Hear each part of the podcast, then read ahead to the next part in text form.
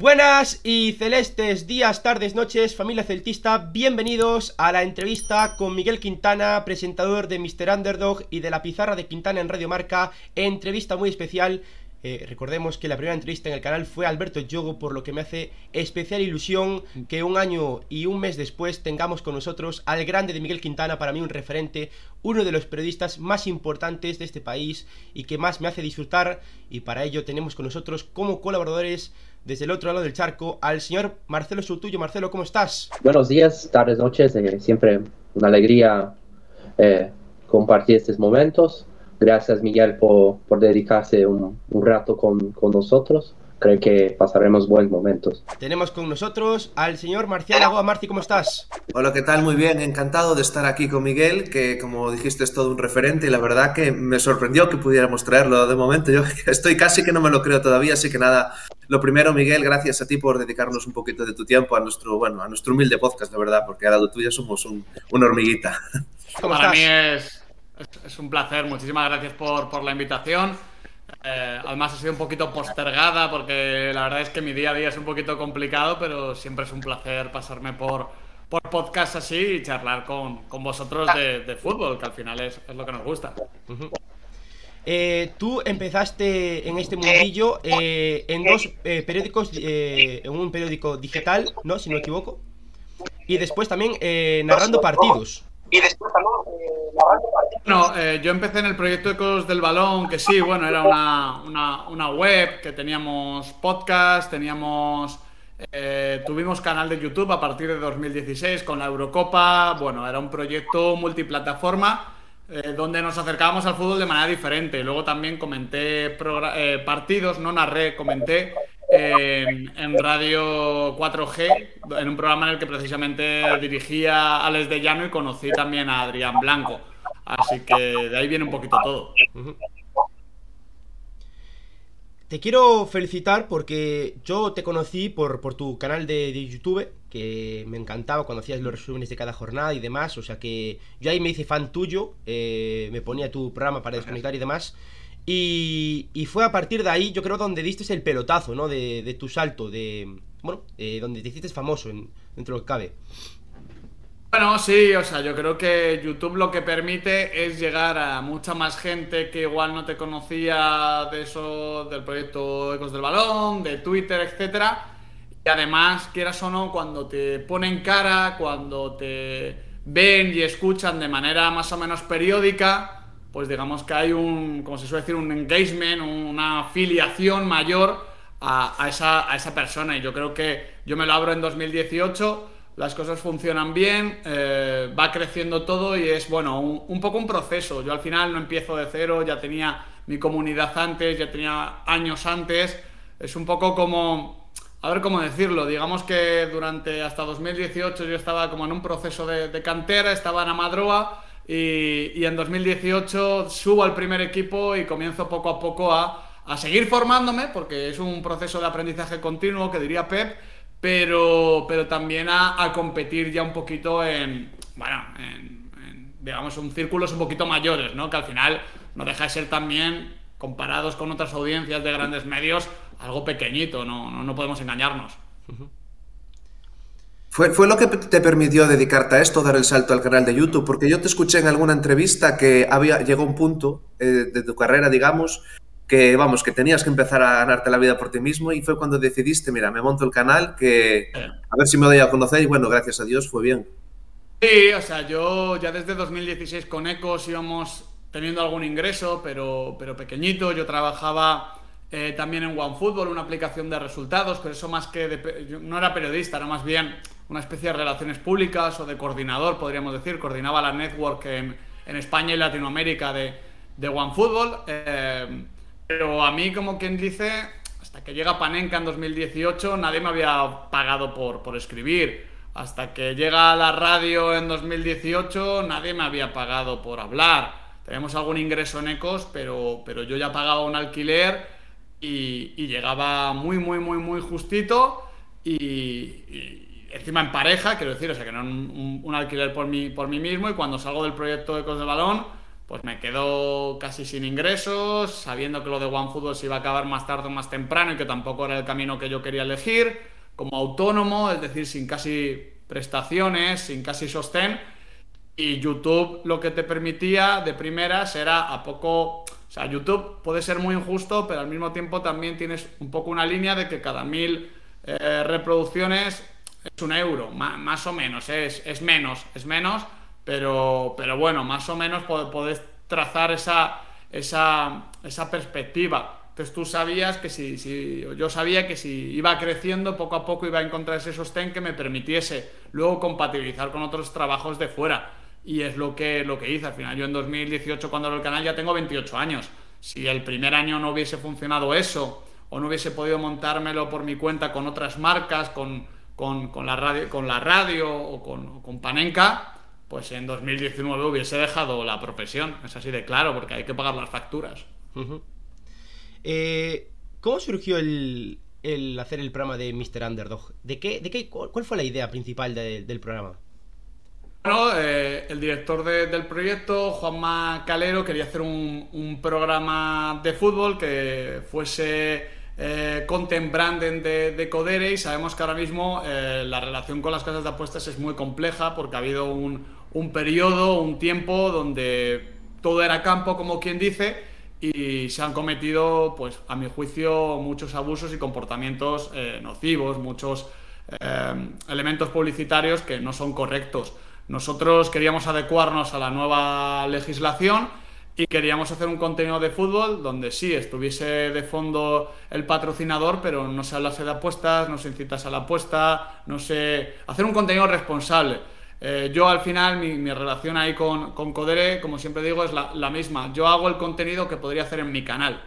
Luego hay un patrocinador por detrás, no tengo, moralmente, en mi ética, no, no hay problema. Lo que no voy a hacer nunca es, bueno, eh, vender o, insinuar la creencia de que ese es un camino fácil hacia el dinero, porque en realidad no lo es. Entonces, hacer un contenido responsable, queremos hacer un, un contenido de fútbol que tratase el juego, que no no huyese un poco de las polémicas y sobre todo también por el momento en el que nace, eh, con el tema del confinamiento, del coronavirus, eh, una, un contenido que le quitase importancia al fútbol. Porque el fútbol importa mucho, pero joder, creo que desde, desde la época COVID tenemos que tener las prioridades muy claras, si no las teníamos antes. Las prioridades no están en que la pelotita entre o no, eso nos hace más o menos felices, lo tenemos todos claros, nos divierte, nos hace la vida más agradable, más amena.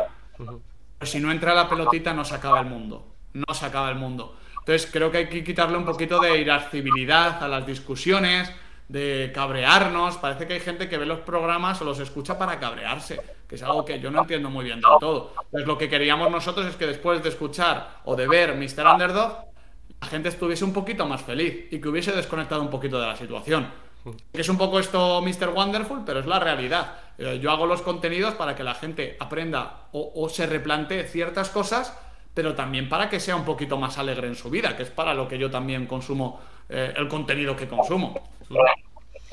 Yo te quiero dar las gracias porque ahora con el nuevo programa de... de sí, Marcelo, te le hago la pregunta a Miguel. Te quiero dar las gracias porque eh, con el programa de la pizarra de Quintana, eh, al formato podcast y demás, eh, me permite cuando voy a clase pues escuchar tu, programa y demás, o sea que para mí es una bendición escucharte por la mañana, que, que bueno, lo haces por la tarde a partir de las 3, 4, ¿no? De, la tarde. Pero es un programa que a mí me divierte muchísimo con Alex de Llano de verdad que, es eh, fantástico, o sea que te, doy las gracias por, el programa, que me divierte muchísimo, y además que estáis de celebración porque los datos de audiencia son maravillosos. Sí, o sea, el primer EGM ha sido muy positivo. Yo con todos los respetos, el EGM... hay que cogerlo con pinzas. Eh, lo digo ahora que ha salido bien, como lo diría si hubiese salido mal. A mí, eh, o sea, el EGM es muy importante para una redacción porque se siente consolidada, a los directivos, porque al final también eso te ayuda a posicionarte mejor, a reforzar un proyecto, a, mejorar cifras. Pero yo como periodista, hablando en plata entre amigos, me la suda. A mí las cifras nunca me han condicionado ni para bien ni para mal. Mm. Eh, para mí me condiciona el feedback eh, permanente, mi sensación cuando acabo el programa, el estar orgulloso o no, los comentarios de compañeros de profesión. Que luego te escuchen 20.000 20 más o 20.000 menos a partir de una serie de encuestas telefónicas que no es una medida eh, infalible como es YouTube, por ejemplo, o como debería ser YouTube. Muy bien, o sea, mejor que te, mejor que te escuchen más que te escuchen menos, obviamente.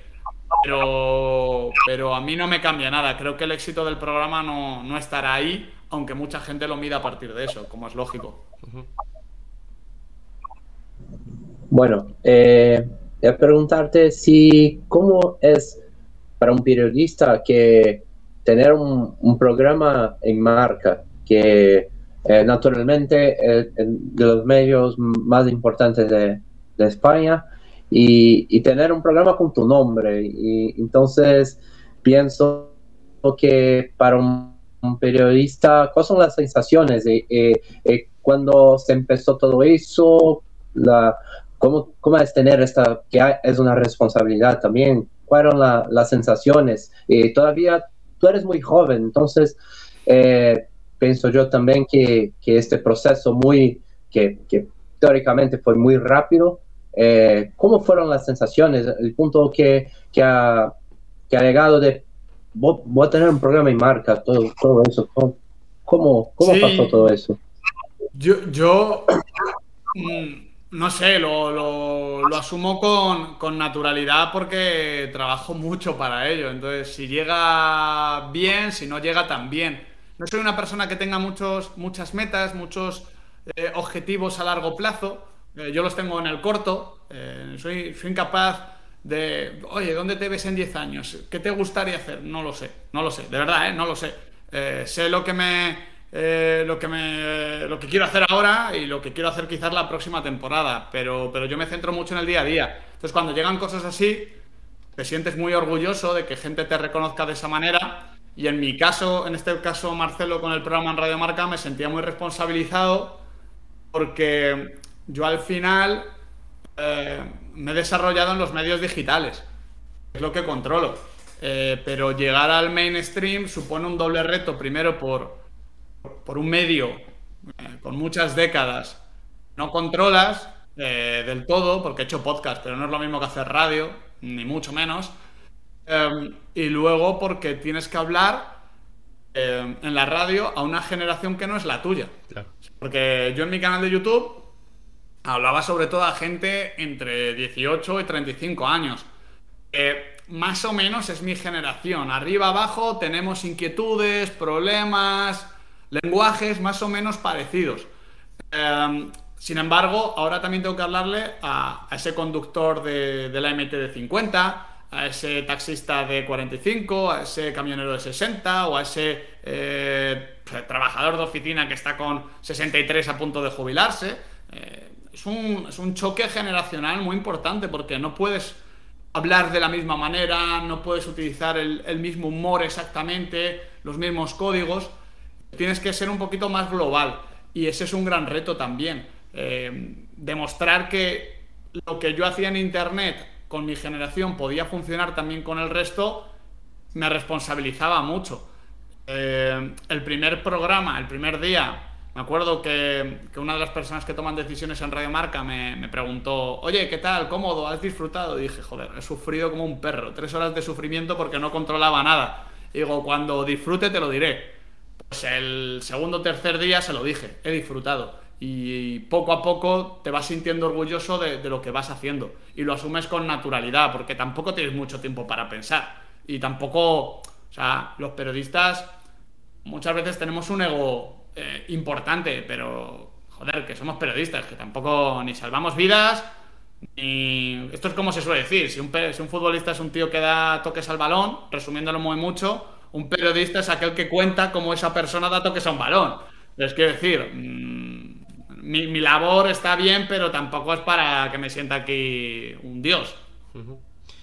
Tu 2021 ha sido eh, muy bueno. Eh, no quiero tampoco bueno, alargar esto, pero eh, es, verdad que tu 2021 ha sido muy bueno porque has eh, hecho la Eurocopa con, bueno, la Copa América también creo que también has hecho con Mr. Underdog.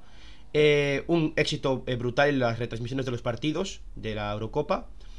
Eh, después, tus programas también han ido muy bien.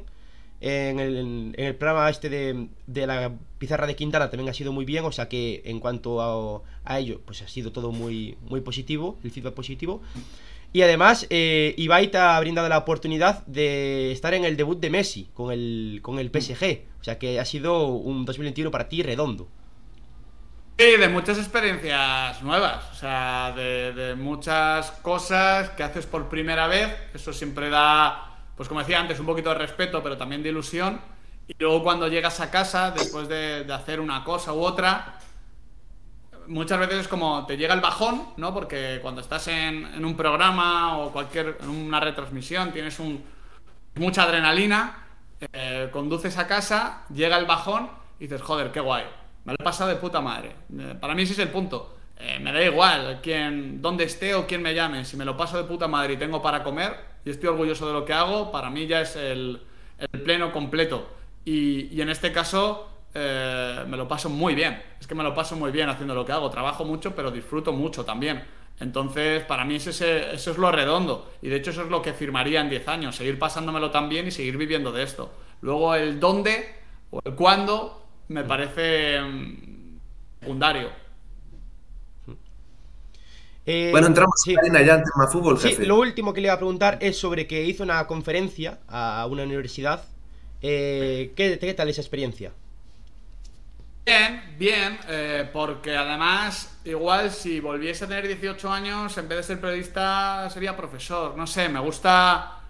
Me gusta va a quedar muy raro, pero me gusta como ayudar, ¿no? Y, la formación o la educación me parece que es una gran forma de ayudar a alguien. Eh, entonces, yo no sé hasta qué punto puedo ayudar a formar o a educar, pero sí que creo que cosas que he vivido pueden servir de herramienta a gente que se va a encontrar con no los mismos problemas, pero sí problemas similares. Entonces, contar mi experiencia ante muchos estudiantes de, periodismo y, quitarle. Contar la experiencia real, ¿no? Contar la experiencia eh, jodida, la cruda, no, no la charla TED, no la charla eh, que es como, como, un, como un, libro para, para críos que tiene planteamiento, nudo y desenlace y es una estructura lineal y qué bonito todo y comerán felices y perdices y su puta madre, porque la vida no es así. Entonces a mí me gusta eh, contar la historia descarnada, con lo bueno y con lo malo, porque creo que muchas veces de lo malo se aprende más que de lo bueno. Y, entonces, pues me, gustó dar esa, conferencia. Creo que gustó a la gente por lo que me transmitió luego a posteriori y, eso me, reconforta. Mm. Bueno, nos metemos ya en harina eh, con, el tema futbolístico. Entonces, yo lo primero que te quiero preguntar antes de ir con el Celta es, ¿cómo ves el nivel en general de la Liga Española? ¿Eres de los que, como yo, piensan que ahora mismo el nivel aquí es, es una castaña? Una castaña no, porque, porque yo lo coloco en segundo lugar. O sea, tú ves la Bundesliga y ves la Serie A y están peor que la Liga. Ahora bien, creo que hay una evolución... para mí lo importante son las tendencias. La tendencia es que la Liga se va alejando de la Premier. Todos se van alejando de la Premier pero la liga, joder, yo defendía que hasta hace 4 o 5 años estaba por encima, porque la Premier vendía mucho, era muy bonita de ver, muy espectacular, todo lo que tú quieras, pero la competición, los entrenadores y los futbolistas estaban en la liga. Luego se veía en Europa. Ahora no tanto. Ahora está muy igualada. Cualquier partido puede pasar cualquier cosa. Puede salir muy bonito, como ayer el, el 3-4 del Valencia al Levante. Pero creo que hay menos nivel. Creo que se juega peor, creo que hay peores futbolistas, creo que hay peores entrenadores. Y al final el fútbol es eso, entrenadores y futbolistas. Entonces, si tienes peor porque tienes menos dinero, pues estás un poco jodido. Pero tampoco es un, tampoco es un drama porque realmente eh, la liga está en segundo lugar. O sea, la, liga está por encima de la Bundesliga, de la Liga y de la Serie A. Y además creo que con cierta eh, diferencia. Eh, el problema es que está más cerca ahora de esas tres ligas que de la Premier. Pero esto no es un problema de la liga, es un problema del fútbol europeo y del fútbol mundial, que la Premier camina hacia ser la Superliga, sobre todo en términos económicos. Y eso es algo que va a tener que motivar algún cambio, sea la Superliga, sea lo que sea, pero no puede ser que cada año que pasa la Premier tenga cada vez más dinero y el resto tenga menos. que de repente el Inter salga campeón en Italia y tenga que vender un montón para empezar a Lukaku al Chelsea. Que la Juventus pues, esté en un momento de crisis económica brutal, como está el Fútbol Club Barcelona. Que en, el, en la Bundesliga no hay alternativa. Sabemos que la Bundesliga la va a ganar durante 20 años el Bayern Múnich. Eso, eso tiene que revertirse y tiene que cambiar. ¿Cómo? No tengo ni puta idea. Si lo supiese, me pagarían por ello. Eh, pero, pero algo tienen que cambiar, obviamente. Sí. Eh, yo te escuché en, la pizarra de Quintana decir que en los partidos europeos, que cuando se jugaba el equipo español contra el equipo de fuera, que se notaba en el ritmo del, del, que proponía el equipo español un poco más de toque y el, equipo extranjero un poco más de, de, esperar a ver lo que hace. Bueno, más o menos ya sabía el contexto del partido y, y esperar un poco al español para poder hacer su fútbol. Eh, es un poco lo que estás comentando ahora sobre, sobre la Liga Española y, el resto de ligas. Y para mí el punto es que España cuando sale, los equipos españoles cuando salen a Europa no imponen su estilo. Entonces, cuando no impones tu estilo te puede ganar cualquiera. O sea, para mí un equipo español ahora mismo eh, casi que puede ganar a cualquiera, eh, salvo el top 4. Bayern, Liverpool, Chelsea, City, a esos les puede ganar el Madrid y ya está. Eh, y para mí no sería favorito el Madrid ante ninguno de los cuatro, pero les puede ganar el Real Madrid. Eh, sin embargo, ahora el problema es que el Barça o el Atlético de Madrid no pueden ganar a esos, entre comillas no pueden, ¿vale? O sea, es un, es un tema de probabilidades, claro que pueden, porque fútbol es fútbol y el Atlético ganó al Liverpool en Anfield mismamente, pero en, un 100% de, de, los casos, al 90% no pueden ganar.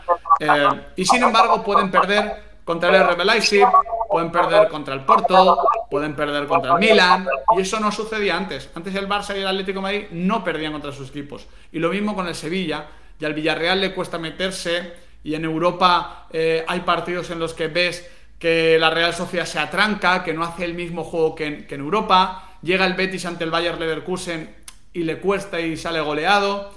A mí el punto es ese, que puedes ganar a cualquiera y puedes perder con cualquiera, pero eso antes no pasaba. Antes el equipo español no perdía de esa manera porque controlaba el ritmo e imponía eh, lo que se jugaba. Y ahora ya no pasa eso. Mismamente el ejemplo vuestro del Celta, joder, eh, jugáis en Europa League, llegáis a semifinales y casi elimináis al United. Em, eh, eso tiene... Mi sensación es que ahora mismo no pasaría. Y ya no entro a discutir si esta plantilla es mejor que la anterior o lo que sea, pero mm, no está en la misma posición el fútbol español y eso se nota en Europa League y en la Champions, por supuesto. Es un tema físico, ¿crees? Porque hay quien dice, no, es que los alemanes o los ingleses van como cohetes físicamente y aquí mucho toquecito y... No, yo creo que... Yo creo que...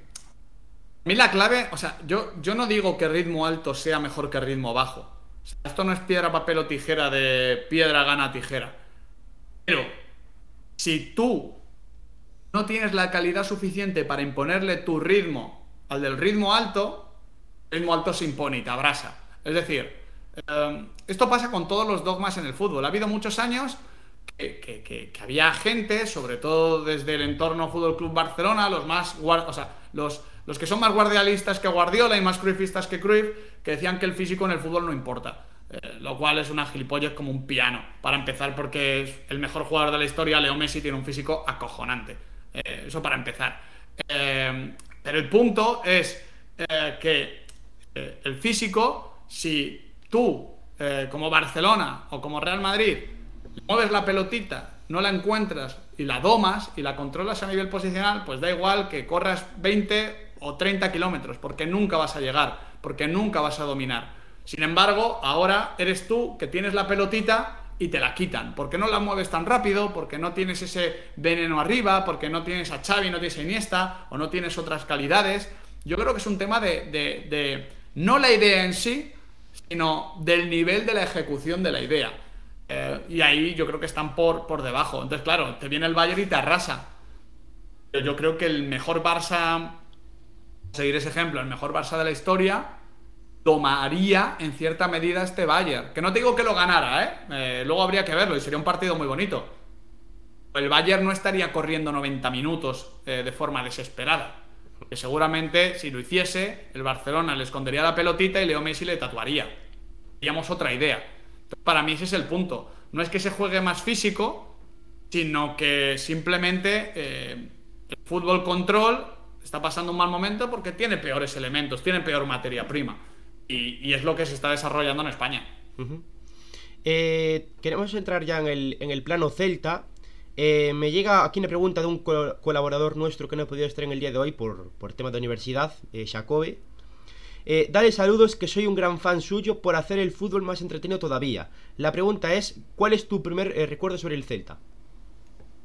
Primer recuerdo sobre el Celta es un Celta... O sea, mi primer recuerdo es un Celta con, con, Mostoboy y Carpin, por supuesto. Es un Celta... Eh, donde se cantaba Em, eh, ¿Cómo se llama? La de Ondiñas ven en Ondiñas van. Eh, Seira, sí. Seira, perdón. Eh, es, un, es un Celta que jugaba muy bonito, muy bien. Eh, es un Celta ofensivo, es un Celta.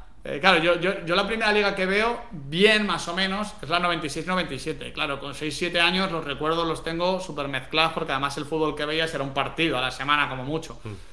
Pero yo recuerdo, evidentemente, luego el Celta en años posteriores tener a grandes delanteros. Recuerdo, por supuesto, a Catani y la Gaviota, que es un tipo de celebración con la que se quedaba un crío. Recuerdo a Giovanella con ese, con ese pelo rubio. Recuerdo muchas, muchas cosas y era uno de mis equipos favoritos de, la infancia. Por ejemplo, en la, temporada 2002-2003, que es cuando os metéis en, Europa y le quitáis la liga a la Real Sociedad, y esto en la penúltima jornada eh, recuerdo que me encantaba el Celta y me encantaba Mostoboy. Yo, por ejemplo, era muy fan de esos derbis gallegos y de esos Mostoboy y Almiña, donde saltaban chispas, era el partido del Plus y era el partido que, del que luego hablabas en el colegio. Y, esto es en Madrid, quiero decir, pero luego hablabas de ese Mostoboy y Almiña en el colegio porque es el partido que habíamos visto todos y, que tenía dos auténticos cracks. Marcelo.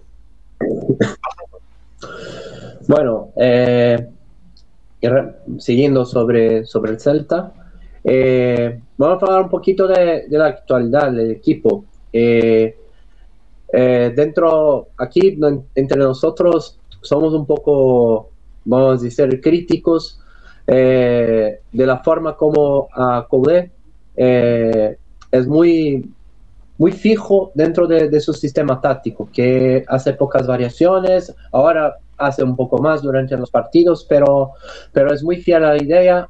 Eh, y quería que tu opinión sobre, sobre este tema, cómo, que crees que dentro de, de, la construcción táctica del equipo, eh, qué piensas sobre, sobre esto. Y...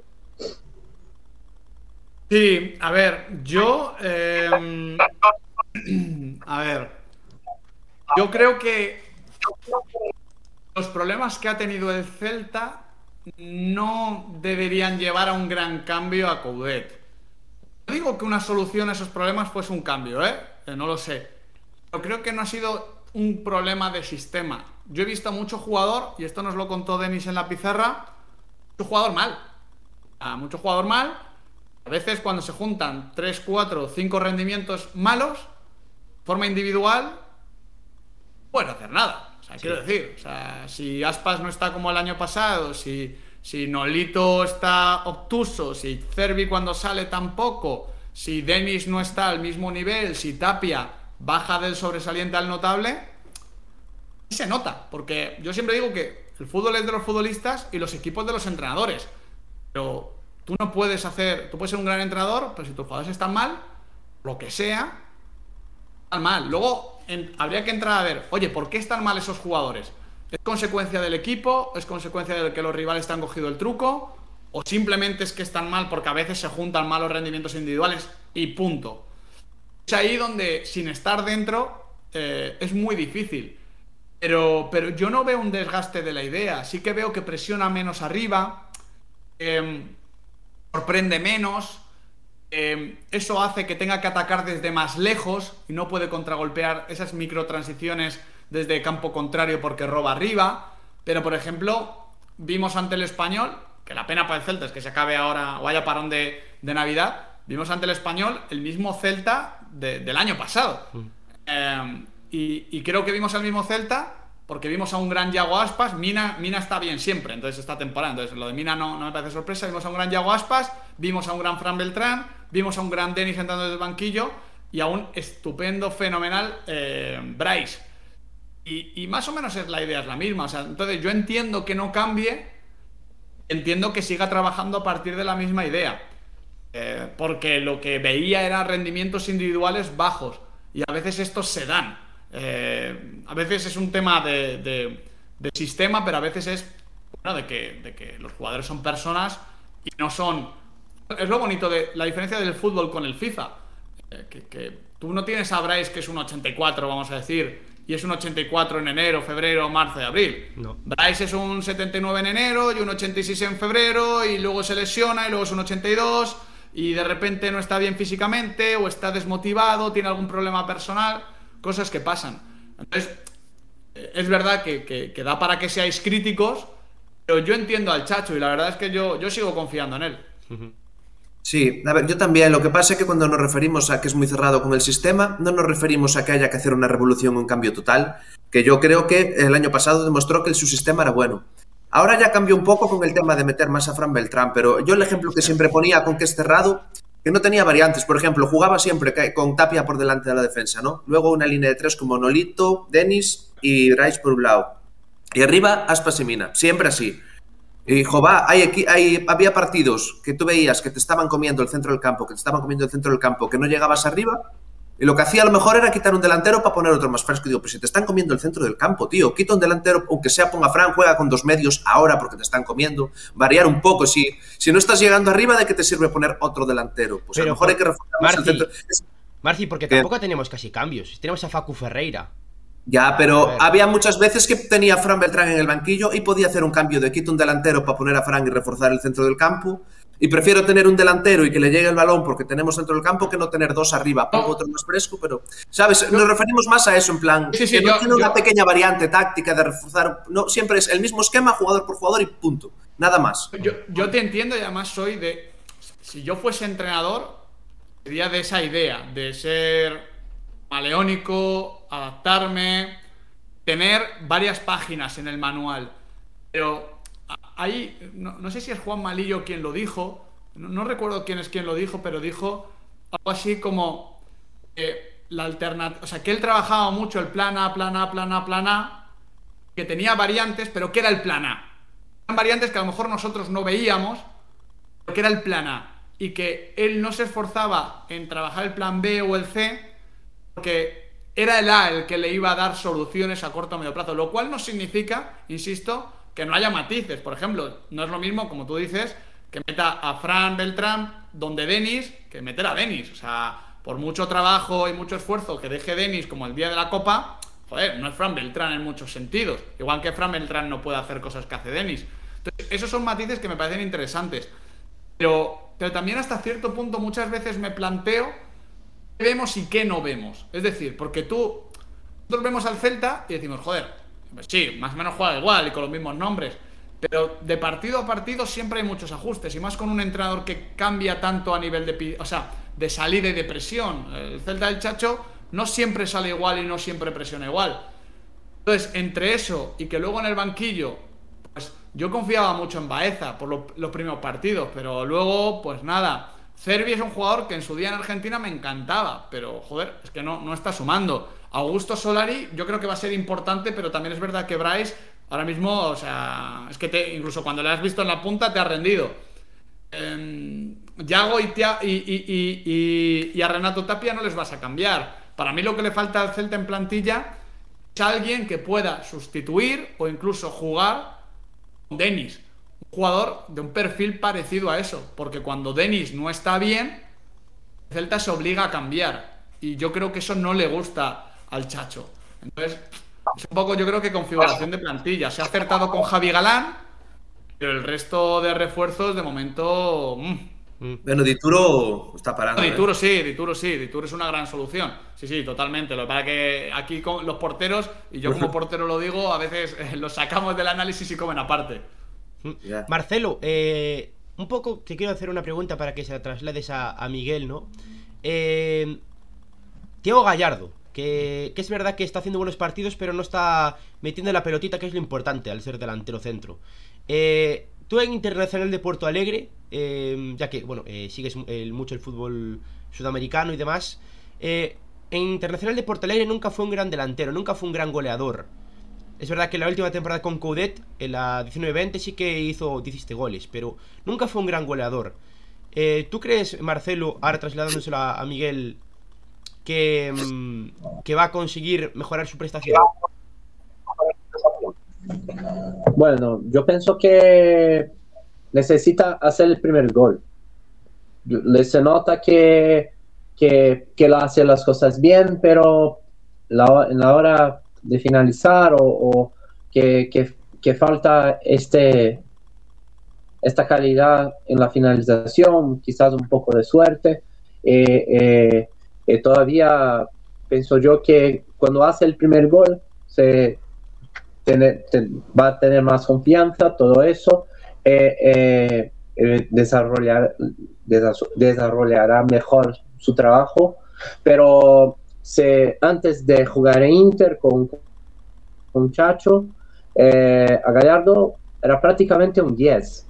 Se, se jugaba eh, en una posición, al menos en el espacio del campo de, de Denis, con más llegada, tanto que un, delanterazo que, que, que, jugaba con Gallardo allí en Ceará, Artur Cabral de, de Basel, que, está haciendo muchísimos goles, para mí es un, un gran delantero, y, y, Gallardo era un jugador más de llegada, no, no, no era un 9. Eh, en el Inter, con, con, trabajo de Chachos, eso se cambió un poco. Eh, para mí creo que es un poco de la confianza, de, de hacer el primer gol, todo eso, quizás dar da el balón de un, de un penal, todo eso para, para tener un poco de confianza, porque los delanteros centros son, necesitan de confianza, la parte mental eh, es fundamental, porque son detalles que, que, que para hacer bien o, o, no, al menos pienso yo de, de esta forma. Eh, a, a, mí me está, a mí me está gustando en ciertas cosas, esas, ese juego de espaldas, esos taconazos, esas dejadas para la segunda línea, yo creo que es un un delantero que activa bien la segunda línea. Es verdad que, que algo de, de, remate se necesita, porque ya no es el gol, sino yo le estoy viendo rematar poco, o sea, le estoy viendo llegar poco a zona gol. Entonces ya, ya no es un tema meramente de efectividad, sino quizás de leer esas situaciones. Pero bueno, el Chacho le conoce, el Chacho ha sacado su mejor rendimiento y, y yo creo que su momento puede llegar. A mí no me disgusta, ¿eh? Cuando entra, me parece que a veces mejora al Celta y que es un buen revulsivo. Uh -huh. Bien. Sí, Marci. Yo le quería preguntar a Miguel, ahora mismo, cuando vas a ver un partido del Celta, ¿qué es lo primero que se es lo que qué sensación te despierta el equipo? ¿Qué te evoca cuando dice un partido del Celta? ¿Y, ¿Y, en qué nivel de la Liga Española nos pondrías ahora? En plan, somos un equipo, ¿en qué puesto crees que debería terminar el Celta? Complicado porque, a ver, si tú haces una clasificación súper teórica, yo creo que el Celta tiene que estar entre el décimo y el octavo puesto, podríamos decir. Pero eso no significa que no aspire Europa, porque eh, siempre hay equipos que caen. El Villarreal ha caído este año, Betis podía caer. Eh, yo creo que estaría octavo. Mm, habría que ver, porque creo que tiene más calidad que, que el Athletic Club, que tiene más calidad que el Valencia. Al final, estas clasificaciones teóricas sirven para lo que sirven. O sea, eh, el Valencia tú lo mides sin Bordalás y lo colocas decimoquinto, lo mides con Bordalás y lo colocas, pues mira dónde está. A veces cambian esas cosas, o el Celta sin el Chacho y el Celta con el Chacho. Yo creo que es un equipo que tiene que estar aspirando a entrar en Europa. Aspirar, no obligatoriamente, pero aspirar, estar ahí. Creo que mm, se le ha complicado ya mucho, pero que va a estar en, en la primera parte de la tabla, es decir, en el top 10. Y lo que me evoca, a mí son partidos que yo me lo paso bien eh, incluso, porque incluso cuando juega el Celta mal o no desarrolla su idea, como su idea permite jugar al contrario, un poco lo que pasaba con el Levante de Paco López. O ahora también viene pasando, que aunque no esté bien, los partidos son bonitos, son emocionantes. Y yo al final, al ver tanto fútbol, eh, también disfruto cuando un partido es cerrado y está bien jugado. Pero joder, a veces hay domingos a las 4 de la tarde que prefieres ver al Celta que ver al Cádiz. Es así. Eh, y, entonces es un, un equipo que, que, a mí me gusta y sobre todo si recupera el puntito de energía, esa energía positiva que tuvo el año pasado y que ha tenido ante el español, claro, es una de las, es una de las grandes diversiones junto, yo que sé, a la mejor Real Sociedad, al mejor Betis o incluso al Real Madrid con Vinicius y Benzema, que es un equipo que cuando puede jugar bien es muy divertido. ¿Ahora mismo crees que estamos donde merecemos o, viendo los partidos crees que podríamos estar en otra posición, ya sea mejor o peor? ¿eh? Pero yo creo que eh, se ha infrapuntuado. O sea, yo creo que, claro, es que, por ejemplo, eh, estoy viendo la, clasificación, con tres puntos os colocáis décimos y con cuatro novenos. Eh, yo creo que dos, tres puntitos más se podían haber tenido. Es verdad que luego hay encuentros lados, piensas en Granada, o sea, contra Granada, que igual eh, pues el, 1-0 era un poquito de aquella manera y hubiese sido más justo el empate. Pero, pero lo bueno que tiene una clasificación es que al final todo se termina igualando. O sea, todo se compensa. Es muy difícil una clasificación no te ponga donde mereces. Porque eh, pienso, por ejemplo, en la Real Sociedad. Para mí la Real Sociedad estaba sobrepuntuando, estaba ganando muchos partidos por detalles. Pues bueno, ahora lleva un punto de 15. Alguno de estos partidos podía haber ganado. El Athletic Club tenía que haber mínimo puntuado ante Real Madrid y Sevilla. Y de repente gana el Betis en un partido en el que merecía menos. Entonces, yo creo que esto se termina igualando a la larga y que si asumes bien los golpes, que eso es muy importante, asumes bien los golpes y sabes gestionar tus buenos momentos, pues, eh, vas a estar donde, donde debes estar. Y yo, yo espero, o sea, yo espero que, que Celta adelante a Osasuna, que Celta pueda adelantar a Español, posiblemente también al Athletic Club. Y luego, claro, hay que ver, porque se te cuela de repente al Rayo Vallecano de turno y, ya te ha jodido una posición. Que el Rayo ahora mismo, he citado antes equipos divertidos, bueno, el que más me divierte es el Rayo Vallecano, realmente. Pero bueno, que eso es lo bonito del fútbol y que yo creo que, el momento puede llegar perfectísimamente. Al final, si tú coges, si el Celta repitiese la segunda vuelta del año pasado con el Chacho Cudet o el tramo del Chacho Cudet, pues estaría muy cerca de entrar en Europa, porque la primera vuelta ha sido mejor. Hmm.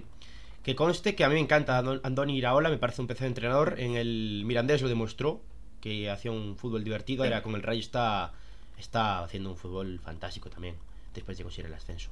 Eh, yo te quiero preguntar, eh, sobre todo también por el tema de Denis Suárez, ¿no? Porque, no sé si, bueno, sí que lo sabes, eh, que Denis Suárez ha tenido problemas con, Carlos Mourinho. ¿Cómo ves la temporada de Denis Suárez, quitando esos, esos problemas? O, si quieres también incluirlos, pues nos vale. también te quiero preguntar, referente a lo que te decía antes de nuestro jugador Jacobe, que es gran fan tuyo, jugador favorito de la historia del Celta, quitando a Iago y un defensa para el Celta, para este mercado, porque ha sonado Alejandro Francés, eh, jugador del ah. Real Zaragoza, que también están compitiendo el Sevilla y la Real Sociedad por él. Ha sonado, yo creo que un poco es humo, el Diego Costa para el Celta.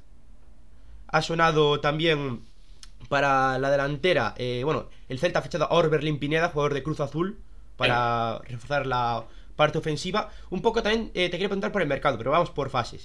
temporada de Denis Suárez. A mí la, temporada de tenis me parece que va claramente de menos a más, pero el, inicio fue complicado. Y yo no sé, pero he dicho antes, los futbolistas son personas y la situación de verano tuvo que ser desagradable para él y para Yago, que Yago tampoco ha tenido el comienzo deseado. Yo no sé las interioridades, no sé exactamente los detalles, pero desde fuera a mí me parece todo muy exagerado y todo muy hace ningún bien. O sea, entiendo que tú quieres proteger tu cantera, pero no entiendo esa animosidad de dar ejemplo de manera tan heavy con alguien como Denis y sin embargo con, con Yago se pasa de puntillas. Mm, esto es, esto es como, mi sensación esto es como todo, que con uno puedes y con otro no. Eh, entonces con uno lo haces y con otro no, que esto es como todo en la vida, ¿no? Esto es, si yo me encuentro en un, en un callejón y viene un. Yo soy alto, un tío de 1,50 a robarme y no veo navaja, pues igual digo mis cojones. Si veo a un tío de 2 metros y con una navaja, digo, toma la cartera, haz lo que quieras con ella, ¿no? todo en la vida es poder. Y mi sensación es que con Denis se podía y con, y con Yago no, y que aún así el conflicto ha afectado al rendimiento inicial. Eh, ¿Qué es lo correcto? Pues los intereses de cada uno están ahí, muchas veces se enfrentan, pero lo, lo que es evidente es que al final el que pierde es el Celta. Es, que eso es, eso es meridiano. Eso es meridiano. Y por tanto no me parece que se haya solucionado bien. Luego el tema del mercado. Yo a Pineda le he visto alguna vez, pero no, lo tengo visto suficiente como, como para opinar. Sí que creo que sería necesario. Eh, no sé si un central, porque a mí Néstor Araujo esta temporada me, está costando, me está costando la vida. Y, un centrocampista, pero claro, sé que el Celta, como muchos equipos de primera, están con maniatados. A mí Álvaro Francés, lo que le he visto, me... Alejandro Francés, perdón, lo que he visto me, me flipa. O sea, además como lateral, como central, bueno en el balón parado ofensivo, parece un líder, y digo parece, porque Vallejo en el Zaragoza en su día también lo parecía y el pobre se nos ha quedado por el camino. Eh, buenas condiciones, buena interpretación, eh, jerarquía, como digo. Tiene pinta, a mí me. mi, mi, ves que ese escenario con el francés es que subiese con el Zaragoza. Yo tengo muchas ganas de recuperar el Zaragoza en primera con, con, la generación de cantera que tiene, porque tiene algún jugador. Eh, tiene uno en, ataque, eh, que se llama Francho. Que la es que sigo poco la liga adelante, la liga Bank entonces no te puedo decir, pero el otro día estuve viendo el partido y me pareció una locura. Son unas conducciones larguísimas, un talento brutal. Entonces me gustaría que subiese, pero si no, ver a francés en una Real Sociedad, en un Sevilla, en un Celta, molaría, molaría mucho, la verdad. Son difíciles competidores, ¿eh? porque al final Sevilla y Real Sociedad tienen más parné que el Celta para, ese tipo de operaciones. Mm. Eh, seguimos en el tema del mercado. El Celta, bueno, sobre francés, eh, un apunte. El Celta ofreció 4 millones, la Real otros 4 y el Sevilla 5 millones por él. Y el Zaragoza ha rechazado todas esas ofertas, en principio. Me parece un precio bajo. O sea, este es un chico que si estuviese en primera división con el Zaragoza, por menos de 20 no lo sacas. Hmm. Claro, esto es como todo, posición negociadora. En, segunda no tienes esa posición y todavía no lo hemos visto en primera. Por 4 millones sería un chollito similar a Javi Galán. Qué pedazo de, fichaje Javi Galán, ¿eh? Ha sido para mí un caramelito, sin duda. a venir. ¿Tú, qué es lo que reforzarías más urgentemente ahora mismo en Navidad para el Celta? Probablemente el puesto central, pero me parece muy complicado. Es muy difícil ser central en el Celta, ¿eh? es muy difícil, o sea, también hay que decirlo. Eh, lo verdad que es complicado también manejar porque nos está gustando mucho Idu. Pero Idu a veces es un mono con dos pistolas. Es que, es que lía algunas que son impresionantes. Sí, sí, sí, sí. Tu mejor central sea el más propenso al error, es un poco putada. Eh, claro, Araujo es el que parece más estable, pero es estable dentro de un nivel que a mí me parece insuficiente. Encima ahora no está bien. Murillo, ya le conocemos. Murillo, si tuviese una mentalidad competitiva adecuada, si hubiese triunfado en el Inter, o hubiese jugado en el Barcelona, o no estaría en el Celta, esa es la realidad. con Murillo, está claro, ¿no? Con Murillo la competitividad es la que es. Entonces tú cuando le traes que aceptar eso. Tiene el talento para dejarte como, como la primera vez que llega y te cambia, que es con Oscar, ¿no? Cuando llega en ese mercado de verano, eh, de invierno, eh, y te cambia el equipo en defensa, pero, sabes que, si, que, te, va a dejar tirado. Entonces es muy complicado manejar eso, porque si Murillo estuviese bien, con Murillo y Duty es una buena pareja centrales, pero de Murillo puedes depender poco. Entonces yo, yo ficharía algo ahí en el puesto de central porque además la sensación es que con Fontán se esperan otras cosas. Hmm. Medio me ha respondido a lo que te quería preguntar yo, porque te quería preguntar por dos centrales canteranos, como son Fontán y Carlos Domínguez, que yo siempre que han jugado han cumplido bien, lo que pasa que como son canteranos se les mata a la mínima. Y yo, yo era de la opinión de no traer a, en verano, no, no pagar por, por Murillo. ¿Tú crees que podríamos.? Yo creo que yo soy, yo soy fuera entrenador, me fiaría de estos dos centrales como tercer y cuarto central, y Murillo y Aidú titulares, y yo estaría muy tranquilo. Para, para, lo que nos podemos permitir traer siendo el Celta, para gastar pasta en una mediocridad, a lo mejor. Pero Marcio, date cuenta que vamos a perder a Aidú durante todo el mes de enero por la Copa África. Perdemos a Aidú. Murillo está a un nivel muy bajo. O sea, ahora mismo yo creo que la pareja de centrales sería para el mes de enero Fontán y Araujo tema complicado. Yo, yo estoy tranquilo. de lo que he visto, que lo que he visto es primera, o sea, yo no he visto al Celta B y por tanto no, no manejo. Mi Fontán me ha dejado un poco. Es que el problema de Fontán eh, es que es un, un, central. Mi sensación, ¿eh? Que a veces se expone de más y que es un poco tibio. Sí. Eh, entonces. es un contexto no adecuado, porque el del Celta, porque el del Celta te expone todavía más y, necesitas ganar duelos. Fontán no parece un gran ganador de duelos. Carlos, lo que le he visto, que al final pues es, poco, o sea, no, sé cuántos eh, minutos ha jugado en, Primera División y en Copa, pero lo que le he visto ha sido poco. eh, me ha transmitido más cosas, mejores lecturas a nivel posicional, un poquito más de talento defensivo, pero ya digo, no les he visto lo suficiente y sobre todo no les he visto con continuidad, que al final eso es lo importante, para saber si, si les daría una posición. Eso lo va a saber bien el Chacho, pero el Chacho también es verdad que ha comentado alguna vez en rueda de prensa que, no sé si lo dice por ellos o por los que vienen más por debajo, pero que hay un salto importante entre la primera plantilla y la cantera y que eso eh, cuesta de, manejar para, integrar esas piezas. Eh, Yago Aspas, ¿qué te parece Yago Aspas actualmente? Yago, Yago me flipa. Yo a veces, a veces hay, cuando digo que Yago no está como en anteriores temporadas, eh, parece una crítica, no es una crítica. Eh, Yago, no, Yago, Yago es Dios, eh, pero Yago, joder, tiene ya una edad. O sea, creer que Yago esta temporada, o incluso en tramos de la pasada, sobre todo al inicio, es la mejor versión de Yago, es un insulto al propio Aspas. Sea, porque, porque Aspas es un jugador que no solo te marca goles, sino que tiene una influencia en el campo absoluta, que se mueve una barbaridad y que es capaz de recibirte de centrales y, acelerar la jugada y terminar rematándola. Eso es Yago Aspas. Yo cuando decía que era el Messi del resto, decía por eso, porque tenía esa capacidad de influencia. Creo que ahora mismo su, radio de acción es más limitado, que pisa menos las bandas y que es lógico. Es que por desgracia todo se acaba en esta vida. Pero, pero Yago es.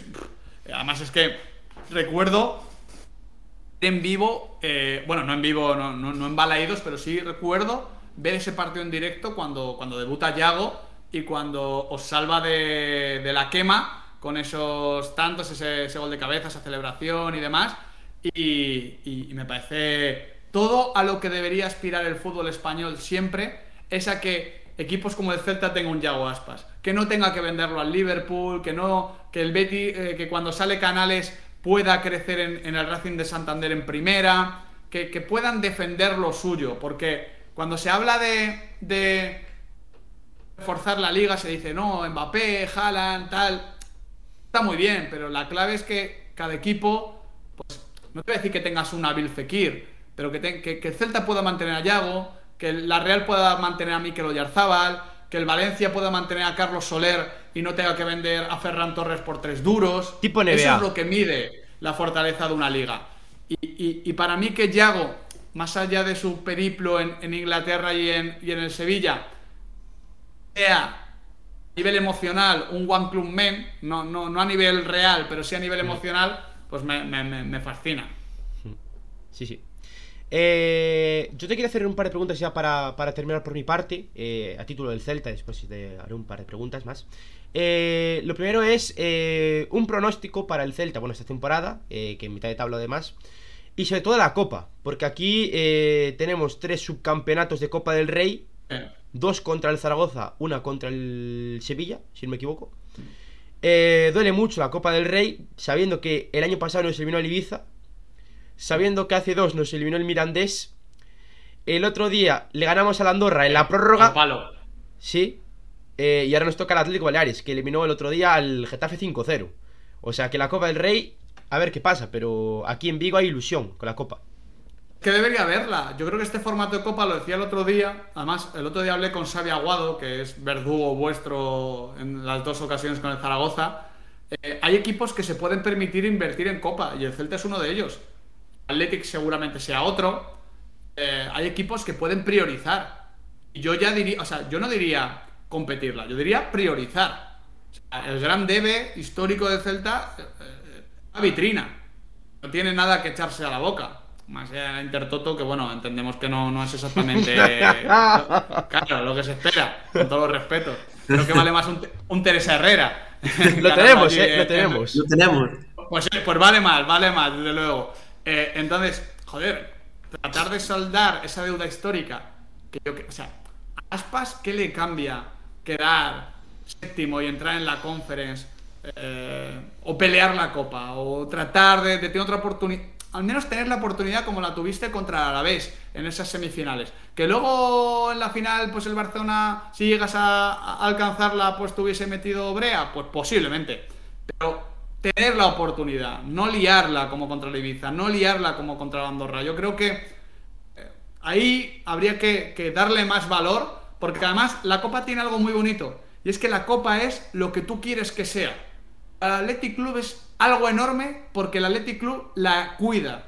Para Andoni Iraola, que ha mamado de Athletic Club, es algo muy importante y por eso la va a pelear, como la peleó con el Mirandés. Eh, el año pasado para el Barcelona, en un año de mierda, fue muy importante la Copa y la celebró por cómo la fue ganando. En su día el Real Madrid, cuando, cuando eh, era vapuleado por el Barça de Guardiola permanentemente, le gana la final de Copa en Mestalla y la celebra como si fuese una Champions porque había invertido como si fuese una Champions. El Valencia de Marcelino cuando la gana la celebra como un enorme título porque llevaba mucho sin ganar y la había peleado. Es decir, que tú en la Copa puedes volcar muchas emociones y que luego las puedas recoger. Pero para eso hay que exponerse, hay que invertir y a lo mejor hay que decir, joder, pues igual roto en liga y, voy en copa con todo. Al menos, oye, en enero, que es un mes, acumulan muchos partidos y donde puedes avanzar. Hmm. Hombre, si ganamos la Copa del Rey, te digo yo que en Vigo se convierte en una fiesta, ¿eh? y, encima, y, encima jugáis Europa, o sea, ya por dos por uno. Claro. Sí, eh, que he hablado sobre el fútbol sudamericano. Si es lo, que piensa sobre los equipos de Brasil, de Argentina, eh, cómo ha hecho trabajos en, Copa América. Quería que, que, hablase un poco de opinión sobre la actualidad del, del fútbol de Sudamérica. Por desgracia, eh, llevo dos años sin ver prácticamente nada, viendo muy poquito de Copa Libertadores.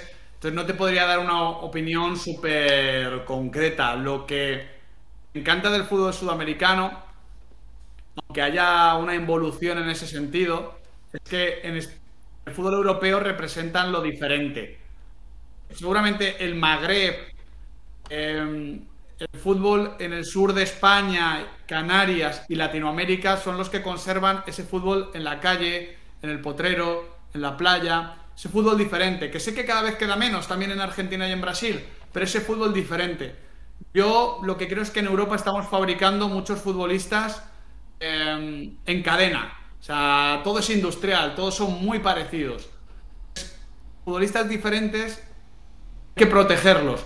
Y los futbolistas diferentes en España nacen en Andalucía y Canarias, en África normalmente en el Magreb y en el mundo en Latinoamérica.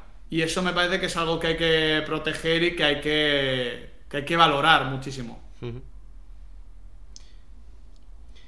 Marci, ¿Quieres hacer una, última pregunta a Miguel?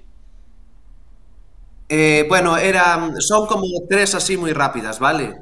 Eh, la primera, eh, tú ahora que estás en Radio Marca y tal y cual, no te, no, te, pido que me, que me, des nombres propios, pero en la profesión hay mucho dinosaurio, de estos que no tienen ni idea y están más antiguados que la leche.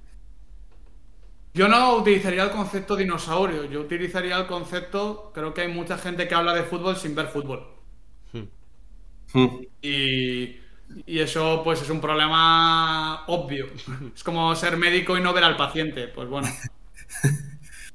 Vale. La segunda pregunta, son tres. El jefe me va a matar, pero yo si no te la hago reviento. ¿Qué opinas de Remor? No me la pregunto.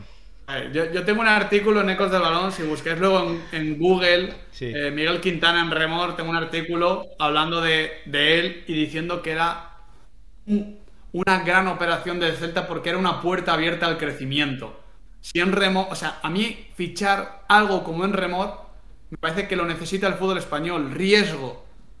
Claro, te, puede salir como Alexander Isaac a la Real, te puede salir como en Remor al Celta.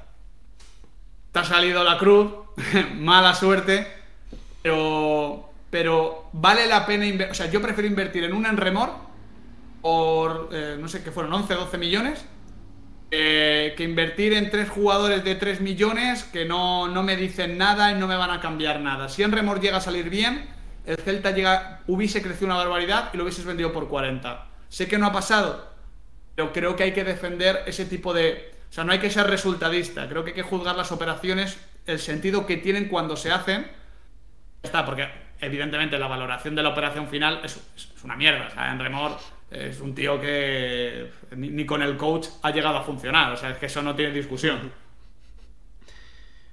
y la, última pregunta ya así un poco más tal. Eh, Nada, eh, un deseo de cara al año que viene, ahora que se va a acabar el año.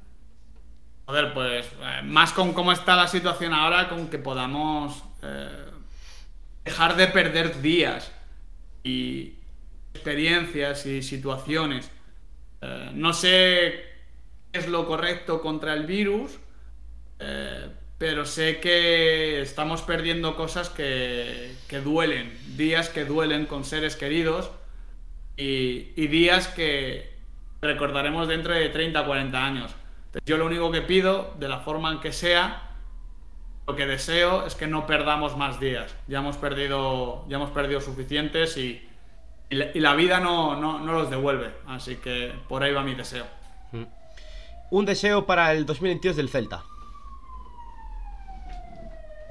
Me gustaría que, más allá de la Copa, que eso es un deseo muy tangible, me gustaría que Franco Cervi encajase. Porque es un jugador de verdad muy divertido, bonito, diferente, uno de esos jugadores de los que decía antes. Y, y que si está bien, va a ser disfrutón. Mucho. Pues Miguel, nada, eh, hasta aquí la, la, entrevista. Esperemos que te lo hayas pasado muy bien. Ya sabemos que has estado en otros programas del Celta como TQHT, pero bueno, eh, esperemos que aquí también hayas disfrutado. Muchísimo, muchas gracias, chicos. Y nada, eh, por último, eh, una nominación para que se pase por el programa. Pues ya que habéis hablado de Alex de Llano, llamad a Alex de Llano, que estoy seguro que, que os puede decir cositas. Llamad al Chacho, le conoce muy bien. Pues nada, Miguel, muchísimas gracias. Un abrazo a todos y a la Celta. Chao.